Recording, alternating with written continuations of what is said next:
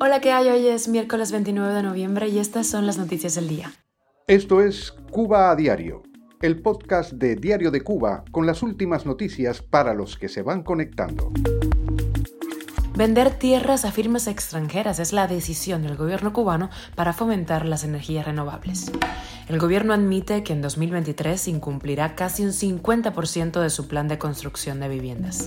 Salud Pública ha dicho que se ha distorsionado el caso de los seis médicos cubanos enjuiciados en Granma, en Bayamo. Casi 700 personas fueron condenadas en Cuba en 2023 por tráfico de drogas, la mayoría con cárcel. Y esta semana hablamos con el actor Daniel Triana en el Zoom de Diario de Cuba. A mí me encantó la entrevista, está completa en DDC, en la web y también en nuestro canal de YouTube. Te contamos algunos detalles aquí. Esto es Cuba Diario, el podcast noticioso de Diario de Cuba. El Ministerio de Finanzas y Precios de Cuba dio a conocer una resolución en la que se aprueba la venta en propiedad de empresas extranjeras de tierras en Cuba para su explotación en energías renovables, una opción cada vez más presente entre los proyectos oficiales, pero que el gobierno no consigue hacer avanzar ante la crisis energética que atraviesa el país. El Ministerio de Finanzas de Cuba establece un valor mínimo de 34 centavos de dólar por metro cuadrado de terreno para eh, parques eólicos y solares fotovoltaicos. El valor del terreno en la norma cubana es superior a la de los estándares internacionales. Por ejemplo, a precios de este año 2023, en España, los terrenos en usufructo para campos de energía solar tienen un valor de entre 1.500 y 1.600 euros anuales por hectárea. Según esos precios, el valor de la hectárea en Cuba supondría como mínimo 3.400 dólares anuales. Pese a que las autoridades insisten en ambiciosos proyectos para incrementar las energías renovables, según cifras oficiales, hoy solo representan el 5% del consumo de Cuba. Cuba a diario. Y el gobierno admite que en 2023 incumplirá casi un 50% de su plan de construcción de viviendas. Solo se terminaron 13.000 inmuebles de ese plan anual. Culpa, por supuesto, a los métodos de trabajo, además de la falta de cemento y acero que no parecen afectar la construcción de hoteles. El gobierno había reconocido un déficit de más de 800.000 viviendas en Cuba en informe sobre el cumplimiento de la política de la vivienda aprobada en 2019. De acuerdo con el diario Gramma, Marrero Cruz reiteró que el de la vivienda es uno de los programas priorizados por el gobierno, pero no se nota. Cada año el incumplimiento se repite y las autoridades han reducido los planes de construcción década tras década. La Dirección General de Salud Pública de Granma salió el lunes a hacer control de daños ante el rechazo popular que ha provocado el juicio contra seis médicos cubanos imputados por la muerte de un paciente en 2021. Él tenía 23 años, viajaba en moto y presuntamente falleció por la falta de recursos que golpea a los hospitales del país. El ministerio dice que los cirujanos procesados por la muerte de este paciente siguen habilitados y en libertad en espera de la sentencia.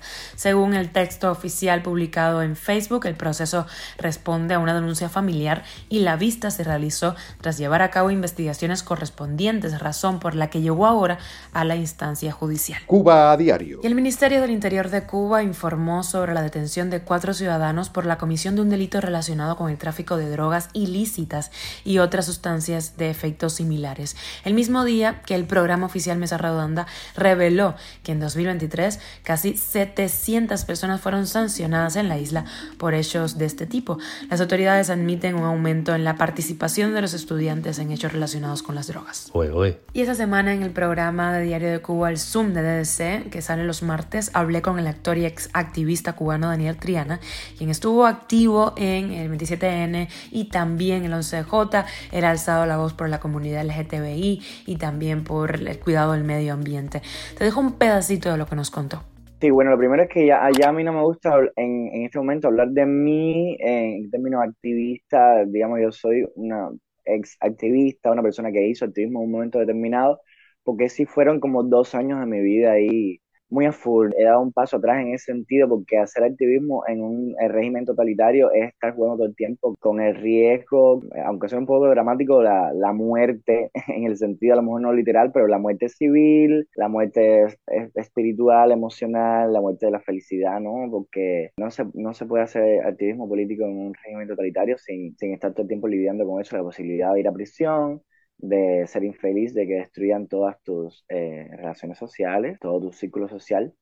Entonces, ¿sabes? Ya creo que eso fue un momento de mi vida. Ahora soy una persona vocal, me gusta hablar de mí en esos términos, sobre determinados temas, pero digamos, ya yo no hago un activismo así frontal porque, nada, también porque las condiciones en Cuba cambiaron, ya, digamos, aquí no, no, no tengo la red de apoyo y no hay tampoco la, la, el movimiento articulado, más o menos articulado que parecía haber en 2021, incluso 2022, finales de 2020, 2021, incluso 2022.